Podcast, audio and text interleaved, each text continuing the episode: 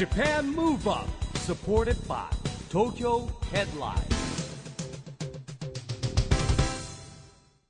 こんばんは日本元気にプロデューサーの一木広治ですナビゲーターのちぐさです。東京 FM Japan Move Up この番組は日本を元気にしようという東京ムーブアッププロジェクトと連携してラジオでも日本を元気にしようというプログラムですはい。また都市型フリーペーパー東京ヘッドラインとも連動していろいろな角度から日本を盛り上げていきます。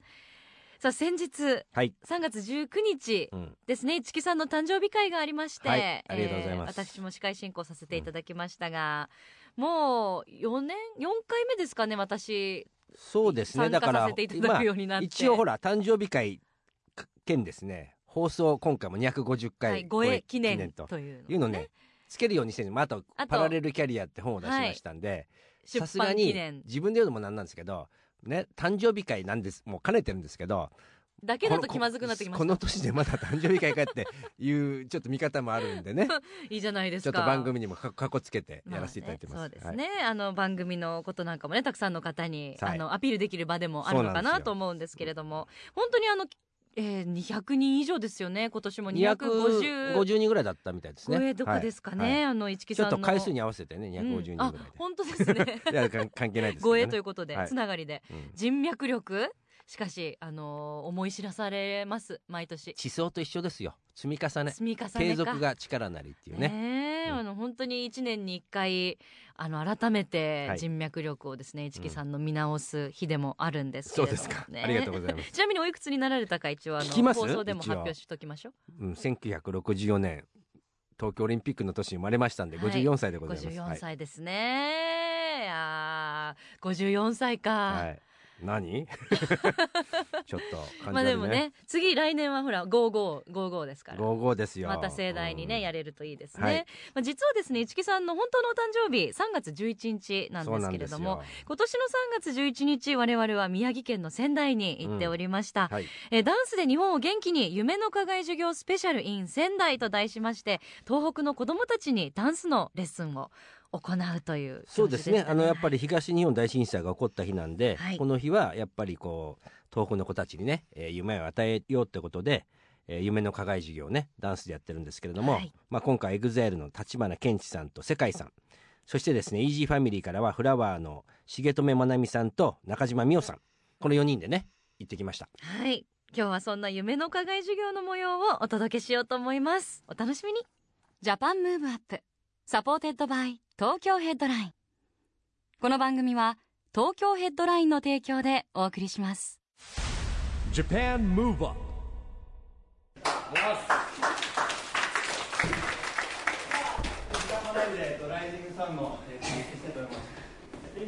世界がやってたやつの、足をこう曲げてたのを、ちょっとの前に曲げる。で、手に入れます。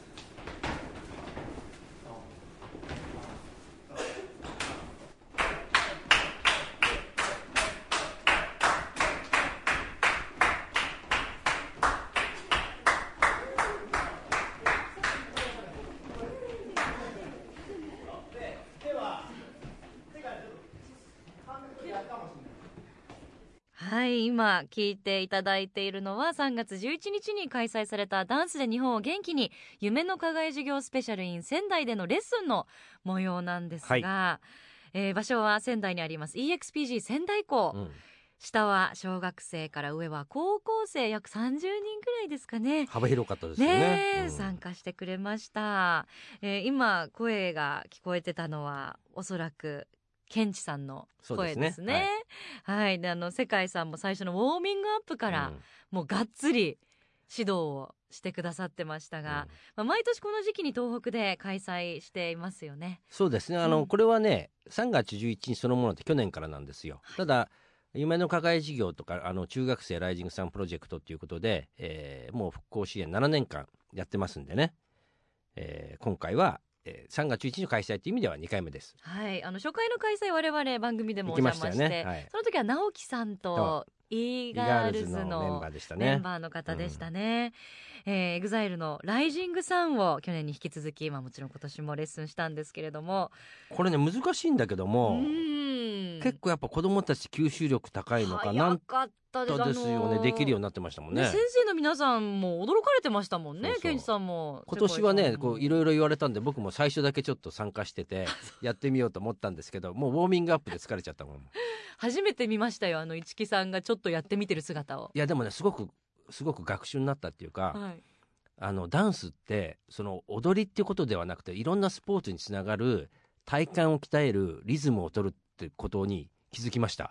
うん。改めて、体で感じられましたそれが。うん、元ダンサーどうです？いやもっとダンスもうちぐさは全然やる気なしで全然ねややってくれなかったけど。いやいやいやでもあの実はですね、うん。お家帰ってこっそりやってやりました。やったんですか？やっぱりだからやりたくなっちゃうんですよ。見てるとね。楽しそうで。だからで覚えて。総合的な運動ですよねそうなんですよ、ね。私もだから次は本当にあのレッスン着に持ってこうかなやっぱ今回大人はなんかほら端っこで見てなきゃいけない今空気あるじゃないですか。だからライジングさんプロジェクトに参加して、はい、発表会の時はもう端の方で踊ってもらいましょうか。私も踊っていいですか？端の方で、ね、端の方でね、うん じゃで上手だったら中に入っていい入っていいんだ。うん。わかりました。じゃあちょっとその一期オーディションはい。を通れるかそう。1年練習したいと思いますけれども、まあ、でもあの本当に慣れてらっしゃるというかフラワーのお二人も教え方すごく上手でしたよね。そう。あのメンバーもいろんな別のところも行ってもらってるんですよ。うん。夢の課外授業で子供たちに教えに行ってるんで、うん。でもねなんかこう参加者ほら男性1名だったじゃないですか。あそうあのー高校生のね男の子が一人だけ30人。の中で唯一の男の子で、でも小学校から高校まではね、あのー幅広くいてそして、あのー男性の子もね一人いてっていう中で言うとなんだろうな、うん、彼はちょっと恥ずかしかったんですかねあれ結構。女の子に囲まれて、うん。いやでも私一番近いところから見てたんですけど、多分あの2人お友達が多はい。分元から知ってる女の子のお友達がいて、ああすごいれが多分あれがそうなんだ。三人で来人で来たんですすねそういうことだ。だから普段から多分一緒に踊ってる3人だと思うんですけど、うん。すごく楽しそうに、うん。あんまり恥ずかしそうには見えなかったですよ。そうね。ん、なんだろうやっぱりでもほらもちろんダンスって男性もいっぱいやってるんでしょうけどやっぱ恥ずかしいのかなああいうとこに出てくるのって。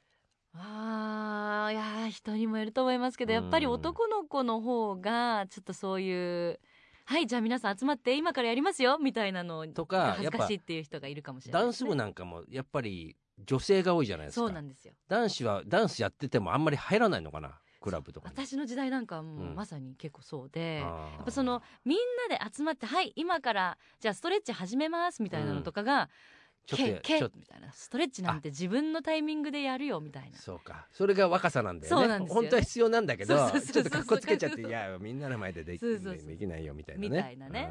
うん。なるほどのはあるねかもしれませんが、うん。いやでも今回参加してくれてた子たちは本当にもう素直にいい笑顔でね。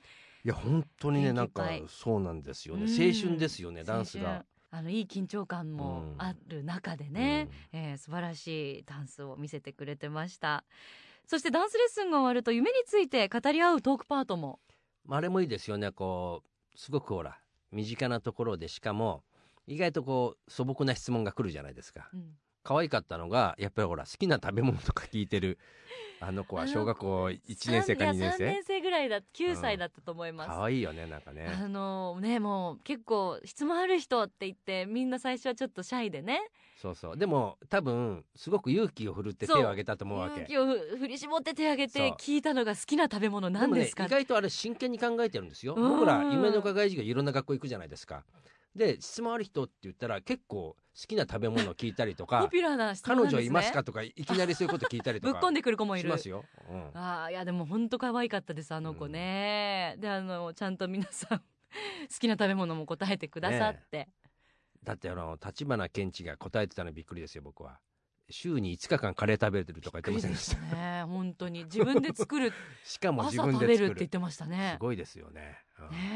そのうちお店出すんじゃないですか？あそうだ。 EXILE の皆さん結構食とかねん。飲み物に特化する方多いから、一軒カレー屋ありますからね。井上チンパンジーっていう。え？中目黒に。え知らない？誰のお店ですか？LDH キッチンとこが出してえーそうなんるですか。井上チンパンジーって結構へ有名なカレー屋さん。へえじゃあちょっとそれのねあの監修みたいな感じでうん。橘ケンチカレーみたいなのケンチカレーが出ちゃうかもしれないですよ出ちゃうかもしれないですね、まあそんな意外なねお話も聞けたりしたんですが、えー夢の課外授業終わりで実は立花ケンチさんと世界さんに、はいえー個別でお話も伺いましたのでそちらの模様をお聞きください Japan Move Up さあ今回の夢の課外授業に参加してもらった立花健二さんと世界さんです。お疲れ様でした。お疲れ様でした。楽しかったですね、まあ、我々も子供たちはね生き生きしてましたね。ねえ。あの健二さんと世界さんは夢の課外授業は初めてではないですよね。そうですね。はい。何回も。かなりやってかもらってなり回数されてますよね。はい。もう数えきれないぐらい。てて。前だでも台湾とかでもやらせていただいてもう日本だけじゃないんまあですね、そうですね。あとあの岩手国体のフィナーレなんかはね、そうですねあの来てもらってますから、はい。はい。はういん。今回はいかがでしたか？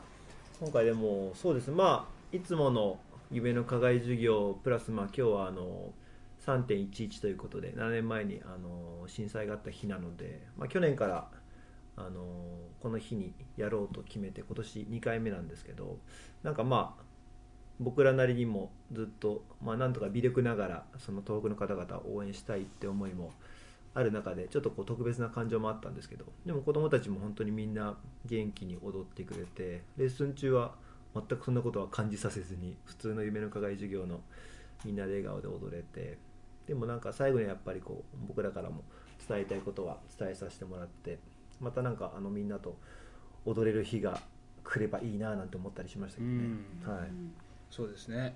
本当また一緒に踊れる日がこうきっと来ると思うので、その時すごく楽しみな一日になりましたし、まあ本当に7年前もう7年かっていう思いとまだ7年かっていうなんかいろんな13歳の子が二十歳で僕が二十歳だったんで、その時が、なんかすごいいろんなことを感じましたね。なんか自分に何ができるだろうとか、っていうのも当時思いましたし、で今 EXILE にこうなることができてまたそのと震災を経験した子どもたちがもう少し成長して一緒に触れ合ったりっていう場面にダンスを通じてこういう機会があるっていうのはすごく僕的には光栄なことでなんかダンスが本当みんなのこう少し心の手助けとかこうそういうものになってたらいいなって思いが今日また一段と感じた一日でした、はい。うん今お話にもあったように本当にあの授業中はみんな生き生きと元気いっぱいに踊って楽しんでっていう感じで。で一番最後に今日およそ30人の東北の子どもたちが参加してくれたと思うんですけど、男の子1人だけだったんですよね。そうですね。ね。終わって気づきました俺 そうです実は男の子一人だけで。うん。でその男の子が最後代表で挨拶をした時に、まあ、あの普通に暮らして普通にダンスできることに感謝しながらこれからも頑張っていきたいです生きていきたいですっていうコメントがすごく印象的だなって思いました。うんそうですね。だからまあ本当にね今ケンチさんが言ったようにあの、うん。続けるこってね続けていくことも大事なんで、なんかこう、うん、引きずってはいけないんだけど忘れてはいけないっていうね、うん。意味ではそしてでも子どもたちは未来に向けていくわけですからね。そうですね。はい、で僕はあとねもう一個感じたのはね今度この教える側の先生たちなんですけども、ね、ケンチさん世界さんそれからイージーファミリーのえ重留さん美桜さん。はい。これまた世代とこう男性女性がいてなんかこうねこうすなんて言うんでしょう。こう教える側の層の厚さを感じたというか。いや、そうですね。幅があるじゃないですかやっぱりいろんな。いや今日参加しても小学生から高校生までいたわけだけど、はいなんかこう素敵だなっていうなんか風景を見てて感じました、僕は。確かに。そうですねあの今回ダンスだけじゃなくて質疑応答タイムもあったりはいしたじゃないですか。で小さい時の夢は何ですか、うん。みたいな質問があって、りましたね。やっぱりあのイージーファミリーの2人はお若いからちっちゃい時からダンスやってて とか。うん。で世界さんそうですね。もまあ若い時かはい。らマイケル・ジャクソンに憧れはい。てダンスが好きでとか。うん。ケンチさんお答えが。いやーでもそのね小さい頃から踊ってるってすごいなと思いましたよ、うん。だって僕ちっちゃい時野球かサッカーしか選択肢そうなかったなんだ私ケンチさんと同い年だからすごい共感なんですけどうん。羨ましいですよね。めちゃくちゃ羨ましかもうったです、ね、小中でダンスに出会えてるえー。今の子たちそうですね。僕ね今日ちょっとちょっとだけやったんですよ。そう。あの久しぶりにダンスしたんですよ今日市木さん。ちょ見てないですわよ。あちょっとちょっとだけやったんですけど。見せてあげたかったですしてる時に一木さんが後ろにやっててちょっと俺見えたんですよ。見てなかったなちょっと見えたんですよね。激レアないやもうねだってこんなずっとやってる中で僕ライジングさん踊れないんですよ。もう何い回も見てるのに、ね、踊ろうとしてないなって言われたんでちょっとやってみたんですけどすごく感じたのは、はいまあちょっと年齢的に難しさはあったんだけどこれリズムと体のこう機能を使うのとリズムとあってこうスポーツ全部の基本になるなって感じちゃったんですよ今日。こうちっちゃい頃にあれやってると、なんか全部のスポーツでリズムとかあるじゃないですか、はい。体を動かしちゃう、うんこれはねダンスやってたりどんなスポーツでもできるのかなとか思っちゃった今日僕なんかあのいいと思います今日ウォーミングアップ世界さんはがちょっとやってたじゃないですか、であのアップとダウンと基本的なねね。リズムの取り方とか、基本的な動きの練習。それ前前後左右はできるんだけど上下を合わせるとできなくなっちゃう。もうアップとダウンがもう逆になっちゃって。で全然できてないけどあ,、なるほどねなるほどねとか。言ってこの動きは全部のスポーツに通じるなみたいな、できてないけど納得はしてたみたいな。へ感じで。いやあれだからみんな普通にやってるけど難しいんじゃないんですか、いやでもね多分あの手取り足取り今ね、うん。ちょっとこの市木さんの感じで、は見てやるのは大変だったかもしれないんですけど、うん。多分あと5分、うん。お二方にちょっとついて、ダウンこうだよって教えてもらえればきっと市木さんもできる。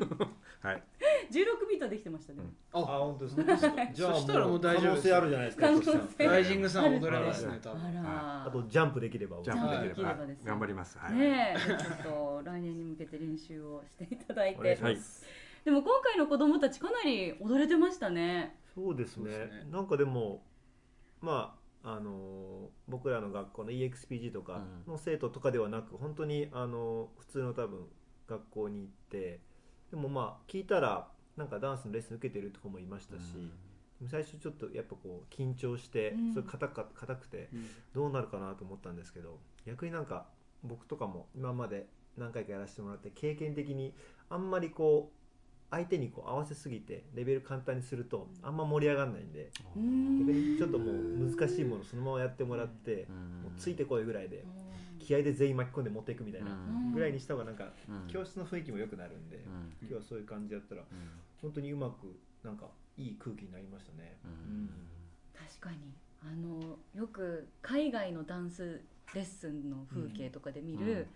ちょっとあのクラスを半分ぐらいの人数に分けて、こう少ない人数でお互い見ながら、あこう発表じゃないけど、でなんかもう終わったら、うん。ふーみたいな、うん。あの空気感ってそうですね。いいですよね。あれ多分一人一人が作り上げていく空気なんで。うん。あとやっぱいい緊張感、うん。やっぱね大勢でせーのでやってるとなんかこうちょっと力抜いててもバレないかなとかあるかもしれないんですけど、うん。人数減るとすごい見えるから、気合も入るし、うんいやだからだんだんこうリラックスしてきましたよねね時間によってね。はい。いやだからそのやっぱりもちろんエンターテインメントのプロだからと盛り上げ方もやっぱりうまいですよね。で もそういう盛り上げみたいなの意識されるんですか？盛り上げはもうこれ20年ぐらいやってますから、ケンチさんはそうですね。ステージもそうだしステージ外でも盛り上げはやってますから、なるほど。あーそういう役回りなんですかいやいやもうケンチさんっていうかもう全員そうっすね。 EXILE メンバーみんなそう。です EXILE メンバー全員なんか盛り楽屋とかもいつもなんかな誰かしら盛り上がったんですよ、はい、なんかそのままのテンションで今日もうんレッスンしてますね。えー、それってなんか別に教えられるわけではないですよね。誰かか楽しげにしてみたいな、はいじゃなくて自然に。一緒にこうあそれこそ本当にツアーとか一緒に回ってて、楽屋とかの楽屋で生まれたノリをそのままレッスンでやると意外と通じたりとか、へその方が意外とこう年齢関係なくリラックスするんだなっていうことは結構多々感じますね、やっぱり盛り上がってる方がね人のからの興味が引けるんですよ、うん。へこーっちのテンション感とか、うん。こっちの空気感とかってすごい伝わるなと思うんで、うん。だからなんかそれはすごい常に意識するしもちろん今日のクラスもそうでしたし、うん。なんかこの人たちなんか楽しそうだしなんかすごいやらされてるから私もやんなきゃみたいな。なんかすごいそういう空気に持ってきたかったんですよね、あー確かに引力じゃないですけどなんかそういうエネルギーがある人って周りもどんどん巻き込んで全体的にいいエネルギーに変えちゃうっていうか、気づいたらそうなってるのが一番理想ですなるほどね。そうですね。うあでもエンターテインメントステージ立ってる時じゃなくてもこれ日常生活でもなんかそのアドバイスって役に立ちますよね、うん。常にエンターテインメントね。ねえなんかいいエネルギーを持ってると、普段の生活でもまあそうじゃない？やっぱり気っていうものは元気な人はねう、ん。の周りには元気な人が集まるっていうんじゃないですけどね。ね。はい。だと思いますね。まあ、そして今回夢についてね、はい。えー語る時間なんかもあったと思いますしもともと夢の課外授業って、まあ、いろんな夢を追う力だったり、夢と出会う場所だったり、うん。まあなんか考えるきっかけになったりとか、うん。でいいんですよ。別に今なくてもいいし、うん。まあ、あとはねそういう目標を持って何かにチャレンジするってことが大事だと思いますんでね、うんお二人は何か今多分ラジオの前にも夢に向かって頑張ってる人いると思うんですけど、はい。ポイントワンポイントアドバイス。ワンポイント。ワンポイントアドバイス。あれば。ううん。そっかね。もうとにかくでも諦めないことがすごく大切かなって僕は思いましたね。本当にこう一瞬のタイミングで夢って叶ったりもすると思うんで、そのタイミングを逃さないように諦めなければ本当に多分夢はまあ夢は叶うっていろんな人が言いますけど、なんか本当に夢を叶える人ってでもごく少数だと思うんですよ実際、だけどその叶えてる人ってやっぱり諦めなかった人だなっていうのはすごく思うんでなんか今夢を持ったりとかこれから夢を持つ人はその夢を諦めないでほしいなって思います、ありがとうございます。ケンジさんいかがですか？やっぱね自分の好きなことを追求するのが一番大きな力が出ると思うんで、その好きなことをまず探してそれを追求するのとあと一緒に夢を追ってくれる周りの仲間を探すことですね。やっぱそれって自分自分じゃダメだしなんかそれが自分の夢が周りの夢になっていくようなそういう風な雰囲気にしていくと本当に大きなことも成し遂げられると思うんで、そういった意味で盛り上げて大事なんですよ、うん周りも盛り上げて巻き込んでいってみんなで一個のムーブメントを作って夢に向かって突き進んでいくっていう。でそれがだんだんだんだん本当に意味のある夢であればどんどん周りに人もついてきてくれるし、そうなると本当にたくさんいろいろ可能性はあると思うので、うん。ありがとうございます。盛り上げです。盛り上げですね。そして盛り上がるといえばもう今ファンだけじゃなくてもはう歓喜でざわついてますよ盛り上がってますよ、うん。 EXILE 今年ついに再始動はい、はい、はい。しました、ありがとうございやっぱ再始動ってなると気合入るもんですか？入りまくりです、入りまくり。ねもうこうもう1月1日から気合ずっと入り続けてます。おお途切れてない。途切れてないですね。3ヶ月、はい。え最初にまあ再始動だよっていう、まあはい。ニュースじゃないですけどこう知らされた時って、はい。あ来たみたいな感じ。もともともう2018年再始動って決めてたんで、うん。なんでもう2016年から僕らはセカンドとしてうん。そっちをやってで2018年の EXILE につなげようっていう思いでもうずっとやってましたし、なんかそれはいよいよ来たみたい自分たちの中でこう頭の年間計画はあってな。うそんれが2018年になってそうですねいよいよ来てやっとこっから次の EXILE はどういうふうにしていくかなというのを日々こう模索する感じですね。うん。うん。楽しみですね。どういう出方してくるのかねもうね。そうですね。ねえ、もうあれ一木さんいろいろもう知ってるんじゃないんですか？うんこれから。僕も一ファンととして楽しみにしてるんですよ。内部の人じゃないですか。内部？内部、うん。なのに？もう別に俺。そんなしそんな感じなんですか？ね。まだまだ全然これからね。決まってないですもんね。まだ。まだこれからです。ねそうなんだリハーサルも始めてないですし、はいまだまだこれから。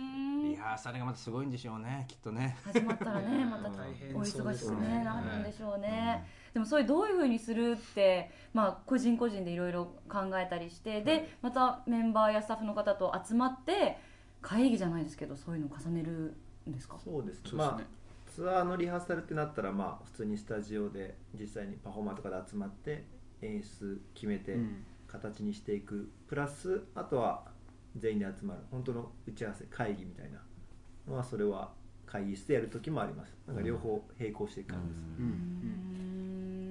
ん。いやでもねやっぱすごいのは僕もね何回か出たことあるメンバーズ会議でちゃんとみんな集まってみんなで考えるんですもんね。そうですね。もう意見を言って、へーまあ、まとめる人は大変だなとも思いましたけど。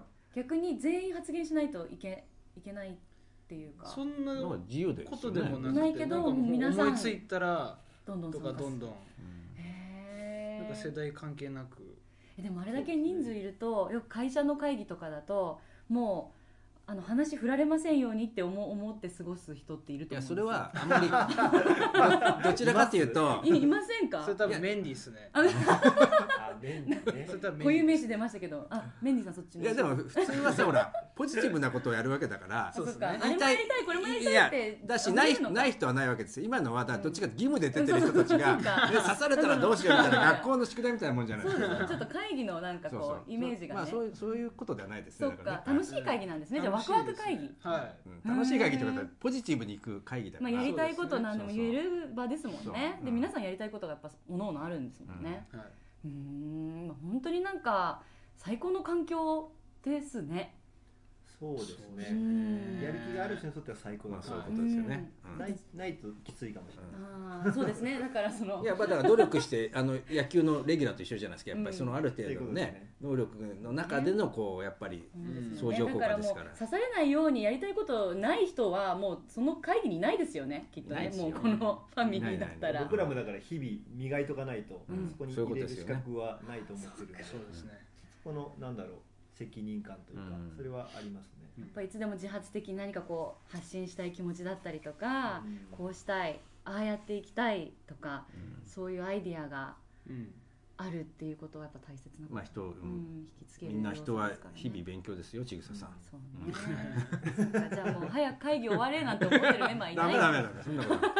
お腹空いたなみたいなあんまないってこと ですね。わかりました。いやじゃあもうそういうね会議を重ねて、はい。い、ろいろきっと固まってきて、うん。えー私たちのもとに届くはい。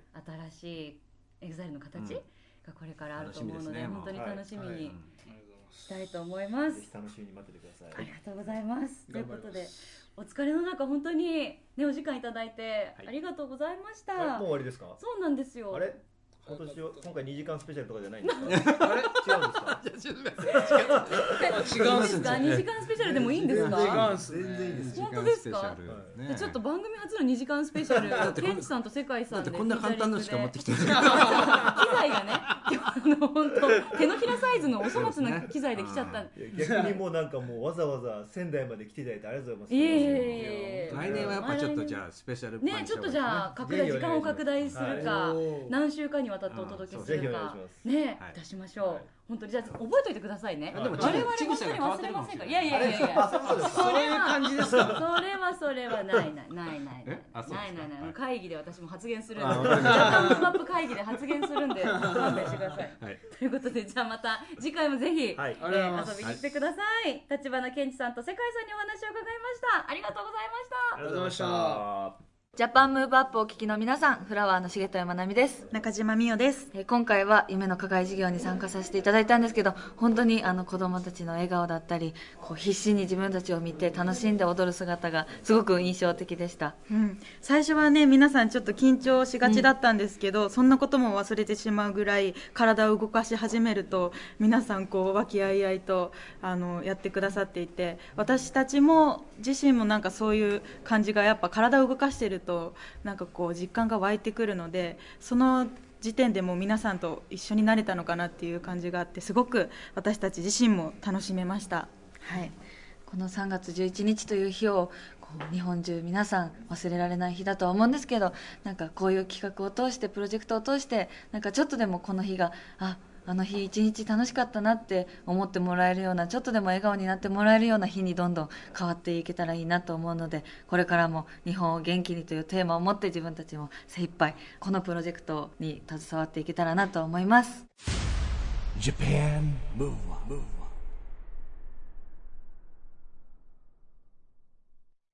ということで今回は3月11日に開催されたダンスで日本を元気に夢の課外授業スペシャル in 仙台の模様をお届けしました。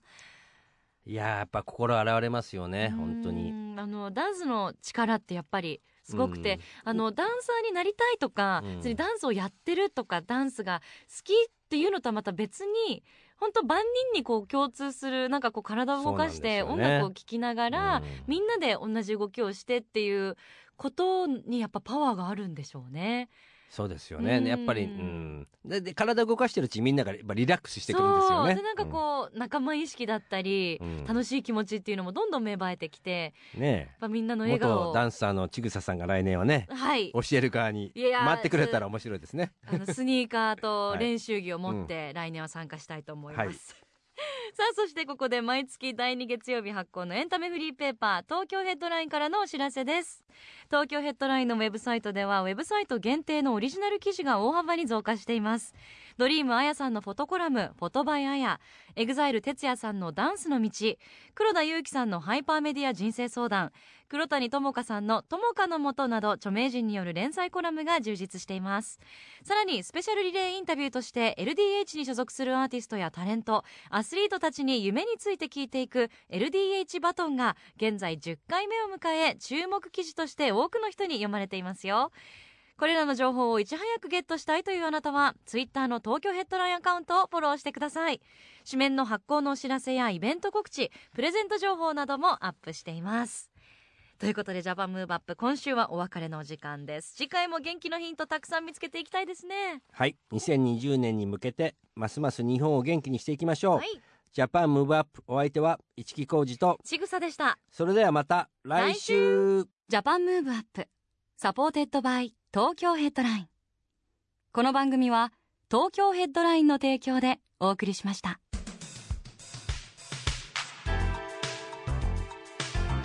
Japan Move